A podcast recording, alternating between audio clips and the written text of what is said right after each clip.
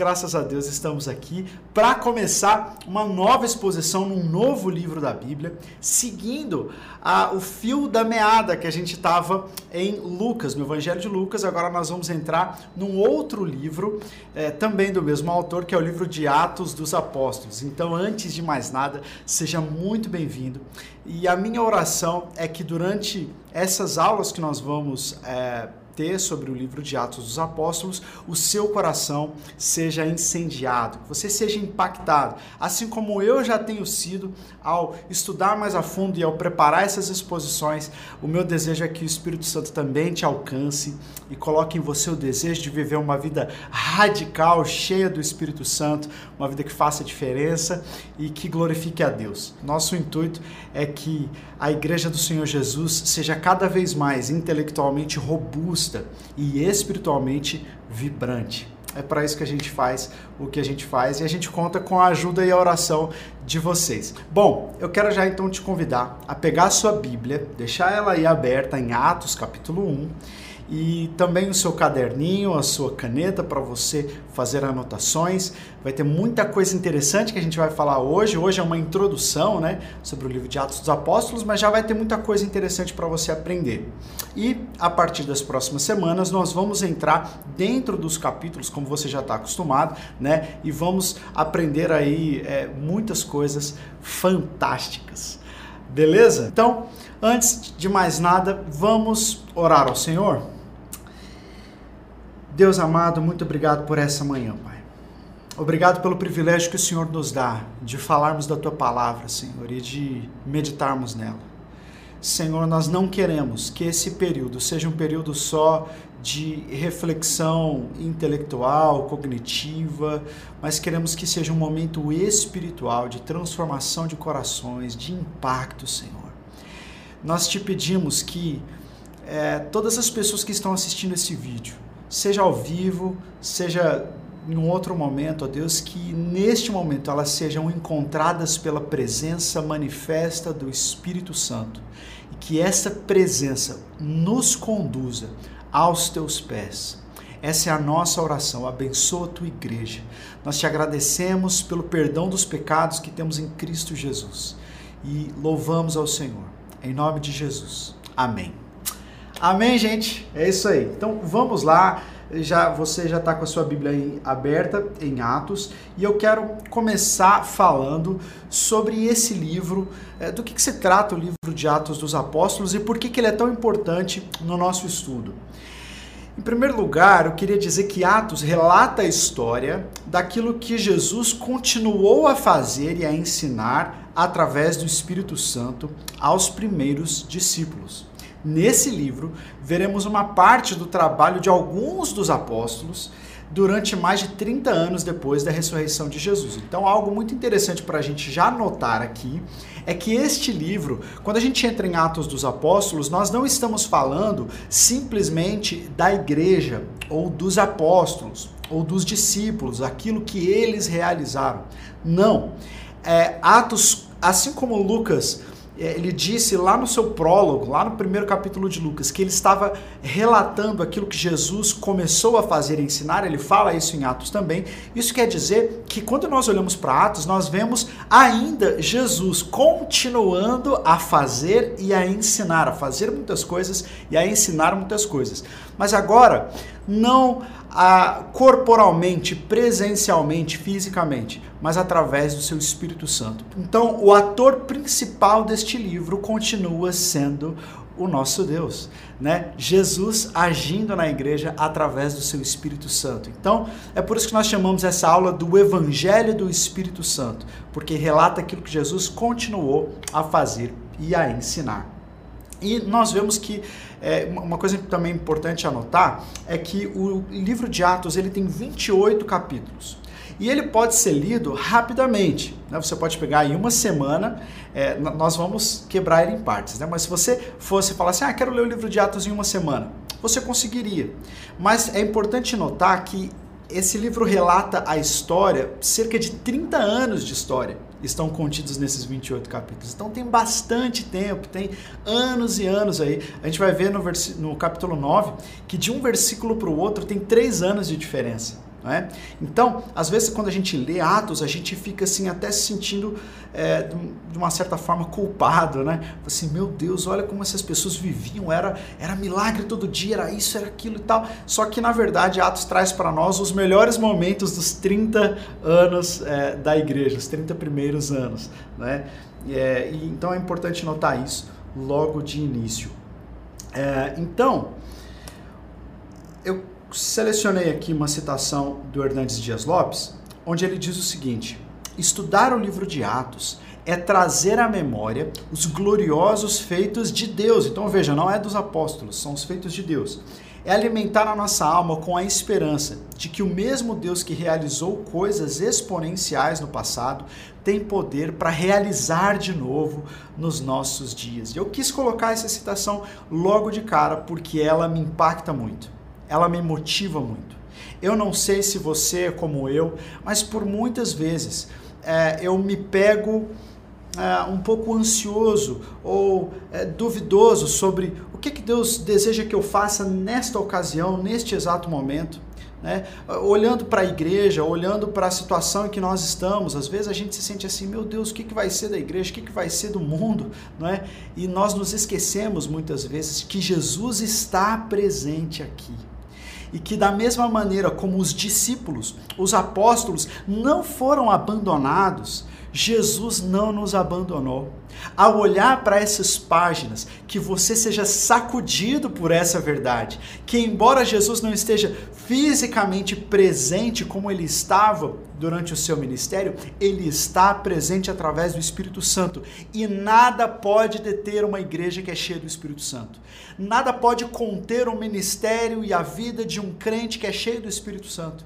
Então você está no lugar exato onde Deus quer que você esteja, você tem tudo aquilo que Deus quer que você tenha e você não precisa de absolutamente mais nada além do Espírito Santo, que ele já deu a você.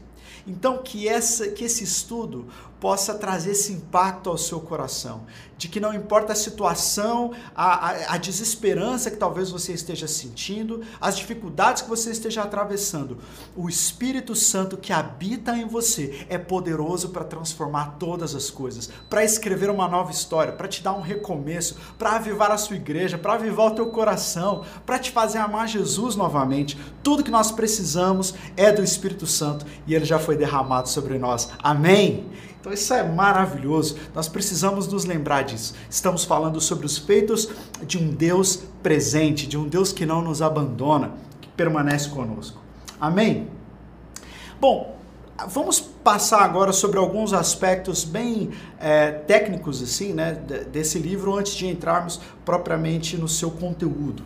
Quem é o autor de Atos dos Apóstolos. Nós não temos assim uma autoria declarada, não é verdade? Na verdade, poucos livros do Novo Testamento têm uma autoria declarada. Existem alguns processos que estudiosos é, é usam para determinar algumas autorias, mas algumas delas continuam bastante sombrias, como é o caso, por exemplo, da, da carta aos Hebreus. Né? Você já ouviu a gente falar isso aqui? A carta aos Hebreus ela tem uma autoria incerta até hoje. A gente não sabe quem foi que escreveu. Algumas pessoas levantam a possibilidade do próprio Lucas ter escrito Hebreus também. Não sei, vamos ver. No céu a gente descobre. Mas Tradicionalmente, o livro de Atos é atribuído a Lucas, o médico amado, o mesmo autor do Evangelho, o Evangelho de Lucas. Pode-se dizer que estes livros compõem duas partes de uma mesma obra. A primeira com foco no ministério de Jesus e a segunda no Espírito Santo através da igreja. Então, é, aprenda isso, não, não pode esquecer disso. Lucas e Atos devem ser lidos em conjunto é uma obra de dois volumes, o Evangelho e depois Atos dos Apóstolos. Na história da igreja, eles inclusive eram colocados mais próximos na, no, no, na separação dos livros, né, na organização dos livros. Só que na organização moderna da Bíblia que nós temos hoje, eles foram separados. Então nós temos Mateus, Marcos, Lucas e aí depois um outro evangelho, que é o Evangelho de João, e depois Atos seria mais didático talvez a gente ter Lucas e Atos juntos, para você terminar um e já começar o outro, porque eles têm, o autor Lucas, ele tem essa pretensão de sequência, né, de ensinar coisas em sequência é, de um livro para outro. Por que, que a gente é, tem essa organização? Porque a nossa Bíblia ela não é organizada uh, por autorias, né? Mas, ou pelo menos aqui, mas por é, grandes conjuntos de livros. Então nós temos primeiro os Evangelhos, depois nós entramos, nós temos uma, um livro que é um livro histórico, que é o livro de Atos. Então é, essa é uma das características principais do livro de Atos, que ele é um livro histórico, o único livro de narrativa histórica mesmo que nós temos no Novo Testamento. Apesar de, não estou dizendo que os outros não, não, não são historicamente confiáveis, mas essa não era a pretensão dos autores, como era a pretensão de Lucas aqui. Depois a gente tem os evangelhos, enfim. Mas o que eu quero que você entenda é que Lucas, ele é tradicionalmente tido como o autor do evangelho e é, de Atos. Mas onde que nós vemos esse nome de Lucas? Quem é esse Lucas? Né? Tem uma imagem aí muito interessante. Na iconografia na arte, nas representações artísticas, Lucas é geralmente representado assim. Se você fizer uma busca no Google lá, é São Lucas, e procurar as imagens, você vai encontrar imagens parecidas de um homem sempre com um livro na mão e muitas vezes tem um boi, às vezes esse boi até tem asas, né? É, junto dele ali. Por quê?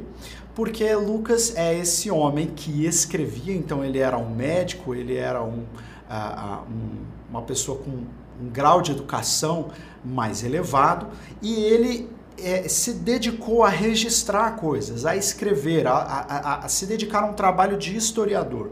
Então, por isso que ele sempre está com livros. Muitas vezes ele está segurando dois livros, né, os dois volumes da sua obra.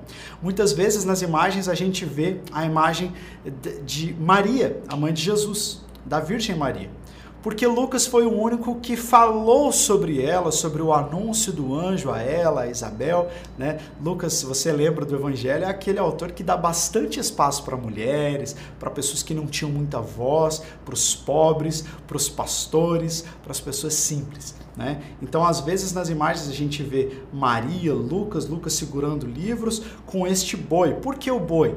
Porque o boi era o animal mais eh, assim era o sacrifício mais caro, mais excelente que poderia ser oferecido no templo.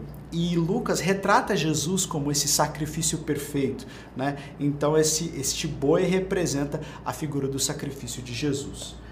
Mas algumas é, é, algumas alguns detalhes sobre Lucas que a gente pode aprender na Bíblia. Primeiro, que Lucas era um médico. Ele é chamado, eu coloquei só uma referência aqui, mas isso acontece mais de uma vez, ele é chamado de um médico amado.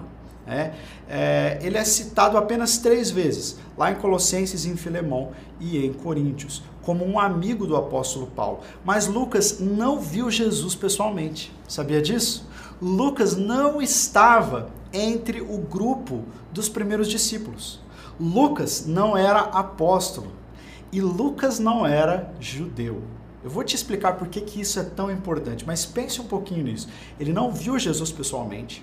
Tanto que quando ele vai escrever o seu evangelho, ele diz lá nos primeiros versículos que ele fez uma pesquisa de campo uma, ele entrevistou pessoas que viram Jesus e que andaram com Jesus e ele organizou todos os fatos de uma maneira que pudesse ser realmente comprovado. Mas ele não era uma dessas pessoas que foi testemunha ocular, né? diferente uh, de Mateus, que foi uma testemunha ocular, diferente de João, que foi uma testemunha ocular também, e de Marcos.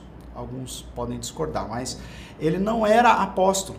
Lucas não era apóstolo, Lucas não era discípulo de Jesus e Lucas não era nem judeu. Isso é muito interessante. Ele era um gentio, é, provavelmente da cidade de Antioquia.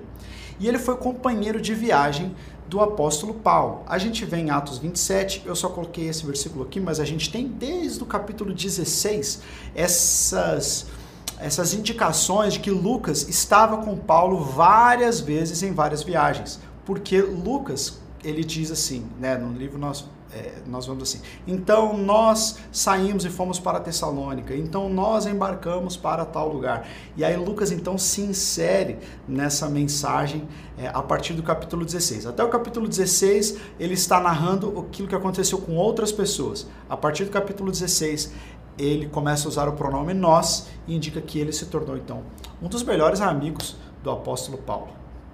E ele escreveu grande parte do Novo Testamento.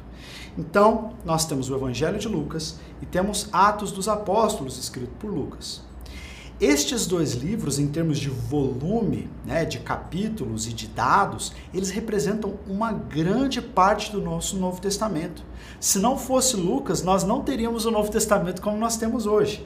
Isso se a gente entender que ele realmente não escreveu Hebreus, porque se ele tiver escrito Hebreus, então ainda a sua importância é ainda maior. Ah, alguns disputam, tá, gente, essa autoria. É, dizem que nós não podemos afirmar que foi Lucas. Por exemplo, o Evangelho, quando nós lemos assim, Evangelho de Lucas, esse de Lucas foi adicionado muito posteriormente. Então, isso não faz parte do documento original. Não tem uma autoria declarada. Mas os dois evangelhos é, têm características semelhantes de estilo, eles são endereçados à mesma pessoa, que é um tal de excelentíssimo Teófilo, a gente vai ver isso aí. É, então, eles têm muitas características parecidas. E na história da igreja, ah, os primeiros cristãos que andaram com Jesus, que foram testemunhos oculares, sempre é, defenderam essa autoria de Lucas. Então, quando nós dizemos que Lucas é autor do Evangelho e de Atos, nós estamos nos colocando lado a lado com o testemunho da igreja primitiva. Tá bom, gente? E aí nós temos aí outra imagenzinha de Lucas que eu coloquei. Aqui você pode ver o detalhe é, da, da pomba, porque Lucas fala muito sobre o Espírito Santo, tanto no seu evangelho quanto agora muito mais em Atos dos Apóstolos. Nós temos ali embaixo a figura do boi alado, né, representando esse sacrifício de Jesus. Temos esse livro ali embaixo, o Alfa e o Ômega, mostrando a influência que Lucas teve na escrita é, inspirada, canônica, e ali o relato da crucificação de Jesus ali em cima, como um símbolo também daquilo que Lucas escreveu. Então, muito interessante. E aí, Lucas, né, segurando dois livros nessa imagem, um deles com a capa da Virgem Maria, porque ele deu bastante atenção à Virgem Maria, e segurando as suas canetas e as suas penas. Curiosidade, algumas pessoas dizem que Lucas foi o primeiro artista da igreja a representar, a pintar. A gente não tem muita é, certeza sobre isso, não tem como afirmar, afinal de contas a Bíblia não diz nada mas é, Lucas é esse homem que se importa com a ciência, se importa com ah, o relato fidedigno, se importa com a história da igreja, com o relato do evangelho. E eu quero já chamar sua atenção para uma coisa. Eu também não vi Jesus pessoalmente. Eu também não fui um dos doze apóstolos ou um dos 120 discípulos que Jesus tinha nessa época. Uh, eu também não sou judeu. E quando a gente para para pensar em como que Deus usa Lucas, a gente percebe como que Deus pode usar também a nossa vida. Lucas não tinha a credencial de um apóstolo Pedro, de um Tiago, de um João, ele não tinha a bagagem cultural e teológica de um Paulo, mas isso não impediu que Deus selecionasse Lucas, tirasse Lucas do meio de uma multidão de pessoas e o usasse poderosamente na história da igreja. O que eu quero dizer com isso é que talvez você não tenha todas as credenciais dos grandes pregadores, dos grandes líderes. Talvez você não tenha todo o estudo que outras pessoas têm. Ou você não venha de uma família cristã como outras pessoas vêm. E talvez por causa disso você fala assim: ah, eu acho que se Deus me usar, Deus vai me usar assim numa coisinha bem periférica, né? Eu não sou tão útil, eu não tenho tanto a oferecer a Deus. Mas olha só como que esse médico gentio que se converteu depois que Jesus já tinha morrido. Ele não viu Jesus, como que ele foi usado por Deus para ser é, essa esse grande redator. Ele foi usado na capacidade que ele tinha.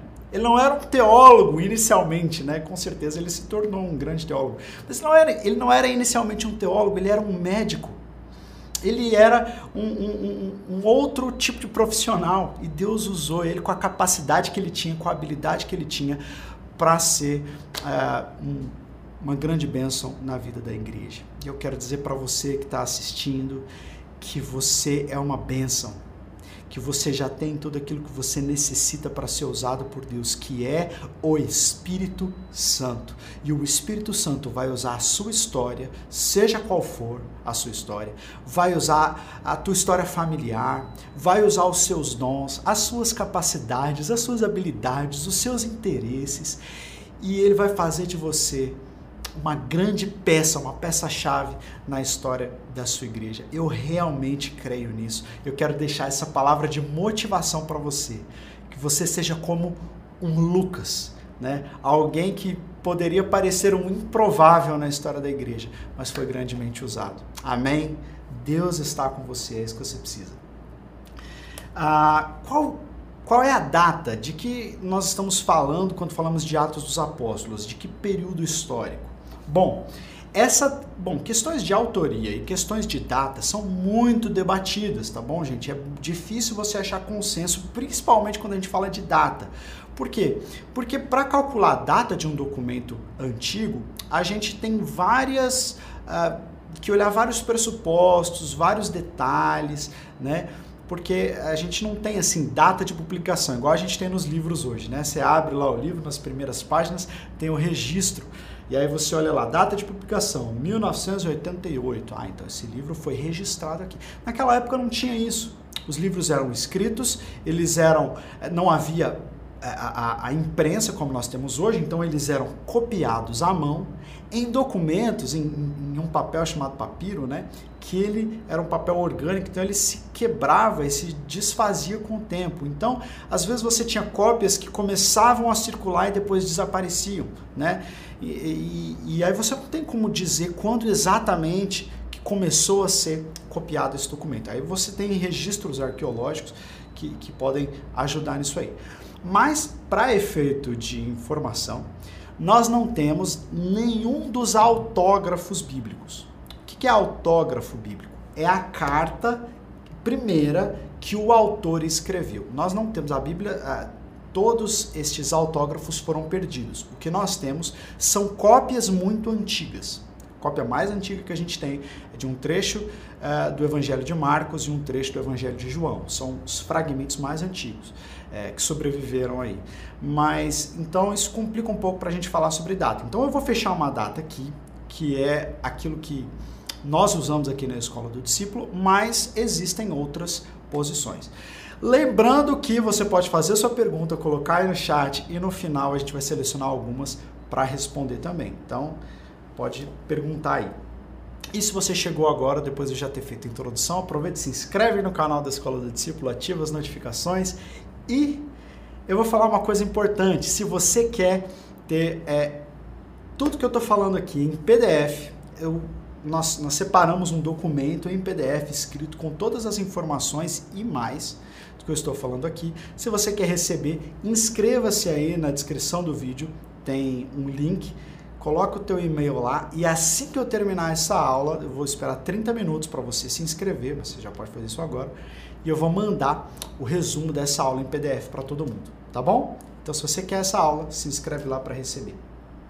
Bom, vamos voltar a falar de data. Existem quatro eventos que são muito importantes na história da igreja e que Lucas não fala nada sobre eles. Eles não aparecem, não são relatados por Lucas. Que é a morte de Tiago, irmão do Senhor, que aparece em 62. A perseguição sob Nero, que aconteceu em 64, a grande perseguição imperial, a morte de Paulo, que aconteceu mais ou menos nesse período também, de 64 a 65 depois de Cristo, e a destruição de Jerusalém em 70. Então estes quatro eventos não aparecem em Atos. E o que vários estudiosos dizem é o seguinte: se Lucas, que é um historiador tão preocupado com a vida dos apóstolos, principalmente a vida do apóstolo Paulo e com a vida da igreja, se ele estivesse escrevendo esse livro quando essas coisas aconteceram, certamente ele teria registrado.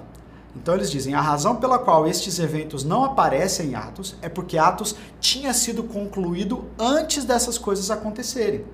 Então, nós vamos estabelecer aí, pensando nisso, uma data é, em torno de 63, 64 é, depois de Cristo. Então, por isso que esses eventos não apareceram, que esse esse livro já tinha sido terminado antes. Algumas pessoas é, pensam que é uma data posterior, né? que ele foi escrito por volta do ano 80 e que ele simplesmente não relatou essas coisas porque ele não, não quis ou não achou importante relatá-las. Né? Por que, que eles colocam essa data mais para frente? Porque a gente sabe que Atos foi um livro que é, veio depois do Evangelho de Lucas. Então, para ele escrever Atos, ele já tinha que ter escrito o Evangelho e o Evangelho já ter um certo tipo de aceitação entre as outras pessoas. Isso demora bastante tempo. Então, eles jogam essa data de Atos aí lá para frente, para o ano 80. Mas, se a gente estiver pensando aí numa data um, um pouco mais tardia, de 65 a, a 70, 75, a gente está mais ou menos dentro da época aí. Então, foi escrito nessa época. Por que, que isso é importante? Porque a gente tem um historiador falando sobre os eventos em primeira mão, numa data muito próxima dos acontecimentos. Né? Então isso faz muita diferença quando a gente está falando se a Bíblia é confiável ou não. Né? A Bíblia não foi escrita por alguém que não participou desses eventos. Não, essa pessoa estava lá, participou, foi testemunha, escreveu em primeira mão. Então é importante a gente ter essa data é, bem próxima aí. Tá joia? Qual é o versículo-chave de Atos? Temos Atos capítulo 1, versículo 8. Mas recebereis a virtude, ou mais vocês receberão o poder do Espírito Santo, que há de vir sobre vós, e ser-me-eis testemunhas, vocês serão minhas testemunhas. Isso é Jesus falando. Tanto em Jerusalém, como em toda a Judéia e Samaria e até os confins da terra. Então, Atos 1:8 é o versículo chave para muitas pessoas desse livro. Por que, que ele é o versículo-chave? Porque ele é uma fala de Jesus. Lembra que nós falamos que Atos é um livro que relata aquilo que Jesus continuou fazendo e ensinando através do Espírito Santo? Então nós temos uma fala de Jesus no livro de Atos, dizendo que eles receberiam poder, essa palavra é chave também no livro de Atos, poder do Espírito Santo. E eles seriam então testemunhas em toda em Jerusalém, que era o lugar onde eles estavam, como na Judéia, Samaria e até os confins da terra. Então, basicamente, o que Jesus está dizendo é o seguinte: olha, vocês vão receber poder do alto, o Espírito Santo vai vir sobre vocês, e então vocês vão ser testemunhas do Evangelho, tes, minhas testemunhas, é, em toda, é, em Jerusalém, Judéia e Samaria até os confins da terra. A gente não entende muito essa geografia porque ela não é a nossa, mas o que ele está dizendo, mais ou menos, para a gente entender, é assim: para quem é de São Paulo, né? Vocês serão minhas testemunhas, tanto em São Paulo como em toda a região sudeste e até os confins da terra. Né? Então é um efeito expansivo que o poder do Espírito Santo traria sobre os apóstolos. Ok? Vamos falar sobre um roteiro básico do livro, né? Existem algumas maneiras da gente dividir o conteúdo, mas um deles é esse. Em primeiro lugar, nós vamos falar sobre o estabelecimento da igreja, que é em Jerusalém. Do capítulo 1 ao capítulo 7, todos os acontecimentos se dão na capital, em Jerusalém. Depois dos capítulos 8 a 12, nós temos um período de transição, quando o evangelho sai de Jerusalém por causa da perseguição e começa a alcançar outros lugares, a Judéia e Samaria, né? A expansão para fora de Jerusalém, mas ainda estamos falando do território de Israel. Né? E aí depois nós temos a expansão gentílica, quando, a, no, dos capítulos 13 a 28, Lucas vai relatar como que o evangelho chegou a lugares fora do território de Israel, como Antioquia da Síria, que foi uma das principais cidades no desenvolvimento da igreja. Antioquia da Síria, né? E como chegou a Éfeso, como chegou a Filipos, como chegou a Roma, como chegou a Atenas, como chegou a Corinto, né? Todas essas cidades do Império Romano fora do território de Israel estão relatadas aí dos capítulos 13 a 28. Então você vê que o o, versículo 8, né, que a gente falou de Atos 1:8, ele já traz para nós o roteiro inteiro do livro, né? Ser-me-eis testemunhas, tanto em Jerusalém, capítulos 1 a 7, como em toda a Judéia e Samaria, capítulos 8 a 12, e até os confins da terra, de 13 a 28. Essa é uma maneira da gente dividir o livro de Atos. Curiosidade, uma outra maneira de dividir é pelas figuras principais. Dos capítulos 1 até mais ou menos o capítulo 9 e 10, o personagem principal é o apóstolo Pedro. A partir do capítulo 9 e 10 até o capítulo 28, a, a figura principal é o apóstolo Paulo. Embora outras pessoas, obviamente, vão ser citadas, mas a gente tem a primeira parte com Pedro e a segunda parte mais com Paulo. Então, isso é bastante interessante também. Tá joia? Vamos então para o texto. A gente vai ver os três primeiros versículos hoje e aí na próxima aula a gente vai entrar um pouquinho mais dentro desse primeiro capítulo, trazendo sempre lições muito importantes é, e aplicações importantes para a nossa vida. Bom, vamos lá então. Atos 1, versículos 1 e 2. Lucas diz assim: Em meu livro anterior em meu livro anterior, ou seja, de qual livro ele está falando? De do Evangelho de Lucas. Em meu livro anterior, Teófilo. Quem é Teófilo? É essa pessoa para quem Lucas escreve. É, Teófilo significa literalmente amante de Deus, uma pessoa que ama a Deus, né?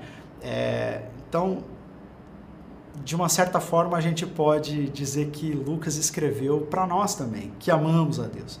Mas esse, esse título não é genérico, ele é só uma aplicação que eu fiz. Ele não é genérico, parece ser realmente de uma pessoa, porque lá em Lucas ele diz: Ó excelentíssimo Teófilo. Parece ser uma pessoa é, da alta corte, da alta sociedade, uma pessoa é, de posses que, inclusive, pode ter até financiado é, ou encomendado essa obra. Era bastante comum naquela época as pessoas escreverem livros e dedicarem a personagens importantes para ter mais circulação, ter mais aceitação aquele livro.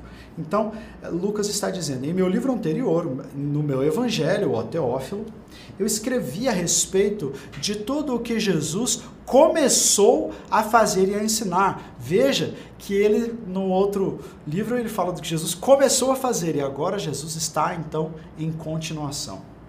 Até o dia em que ele foi elevado ao céu, depois de ter dado instruções por meio do Espírito Santo aos apóstolos que havia escolhido. Vamos refletir um pouquinho nessa segunda parte aqui do versículo 2. Jesus, antes de ser elevado aos céus, deu instruções aos seus apóstolos por meio do Espírito Santo. Tudo o que Jesus faz, ele o faz por intermédio do seu Espírito Santo. Tudo o que Jesus ordena, ele ordena a partir e pela atuação do seu Espírito Santo. Se você quer ser um discípulo de Jesus, você precisa ter um relacionamento com o Espírito Santo. Por quê? Porque é através do Espírito Santo que você vai entender e ouvir os direcionamentos de Jesus. Você não vai entender o, o, texto bíblico se você lê-lo fora da presença do Espírito Santo, negligenciando o Espírito Santo. Você não vai conseguir viver a vida cristã, a lei de Cristo, se você não estiver cheio do Espírito Santo. É apenas através e por meio do Espírito Santo que tudo se torna possível. Então eu quero convidar você a já nesses dias mudar a sua oração. Pedir para que Deus encha você cada vez mais do Espírito Santo.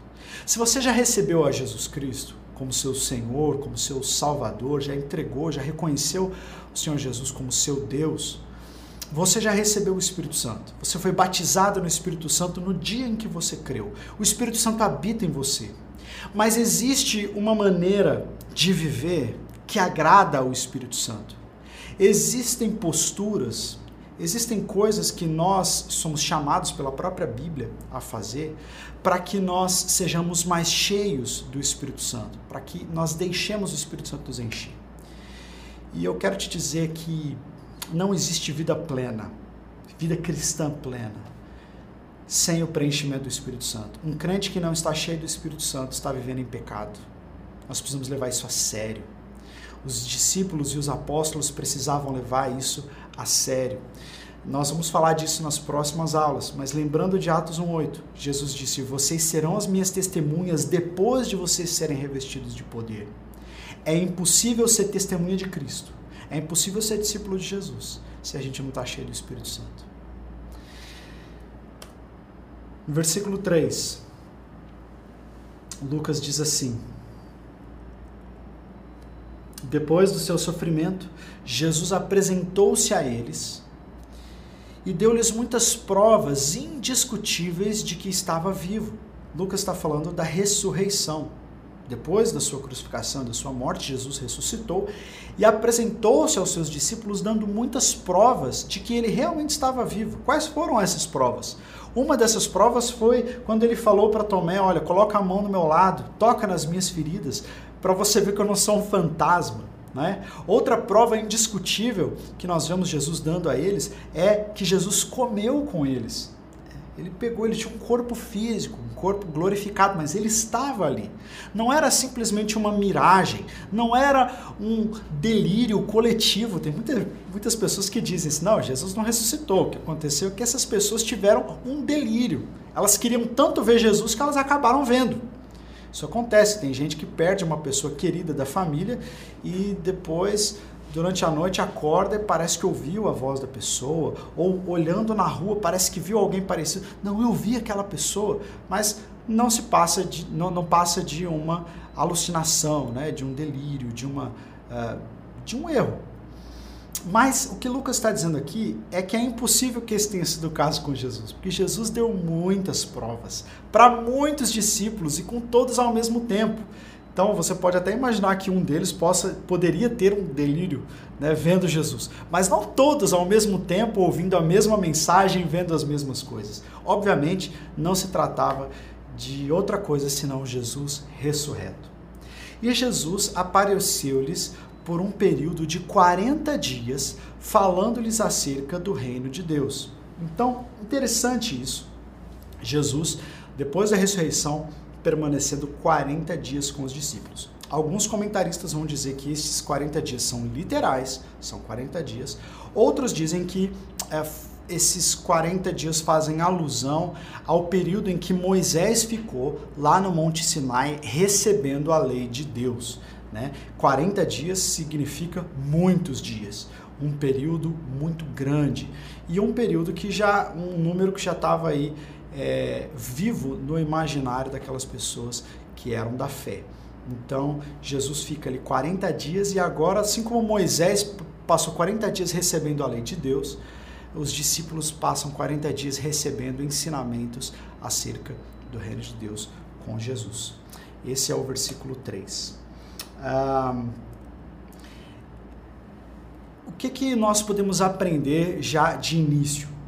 O que nós falamos aqui? Que, em primeiro lugar, Jesus, apesar de não, mesmo não estando aqui fisicamente entre nós, ele está presente através do seu Espírito Santo. E aquilo que aconteceu com os primeiros cristãos também acontece conosco hoje. Jesus está no nosso meio. Em segundo lugar, Deus pode usar qualquer pessoa. Assim como Deus usou a Lucas, que não era do grupo dos discípulos, não tinha visto Jesus, não era judeu, e ele ainda assim desempenhou um papel tão importante, assim também eu e você, que entramos depois, né, como o pessoal diz, pegamos o bonde andando. É, mesmo assim, Deus pode nos usar poderosamente. Né? E é, e nós vemos também que sem o Espírito Santo é impossível nós sermos cristãos verdadeiros. É impossível sermos testemunhas do Senhor Jesus. Ah, Para encerrar essa aula, eu gostaria de trazer uma, uma outra citação. Né? É, diz assim: o livro de Atos dos Apóstolos teve a intenção de propagar o nome de Cristo Jesus e espalhar o seu evangelho por todo o mundo. Amados, vocês também são atores neste mesmo palco. O fim do mundo é o seu cenário. Expressem os atos dos apóstolos. Sejam luz para os gentios que estão em trevas. Fiquem felizes por levá-lo por esses mares. Ele que secou um mar vermelho por seu primeiro povo e derramou outro mar vermelho, o seu próprio sangue, por eles e por nós. Nós somos também atores neste grande cenário de Atos dos Apóstolos, da história da igreja. Assim como Atos é uma sequência do Evangelho de Lucas, a nossa era, a nossa vida é uma sequência do livro de Atos. Nós precisamos nos ver neste mesmo espaço, no espaço do Espírito Santo, no espaço do poder do Espírito e no espaço onde nós somos chamados a ser, sermos testemunhas de Cristo Jesus. Amém. Eu quero convidar você a participar sempre das nossas exposições. Nós vamos pegar alguns versículos, vamos estudar sobre eles profundamente, vamos tirar aplicações. Eu quero te convidar a já fazer do, do estudo do, de Atos dos Apóstolos o seu estudo pessoal da Bíblia nesse próximo semestre. Com certeza você vai ser muito abençoado, muito abençoada e vai ser impactado por, que, por aquilo que a gente vai aprender. Tá bom, gente? É isso aí. Que Deus abençoe vocês e até a próxima aula.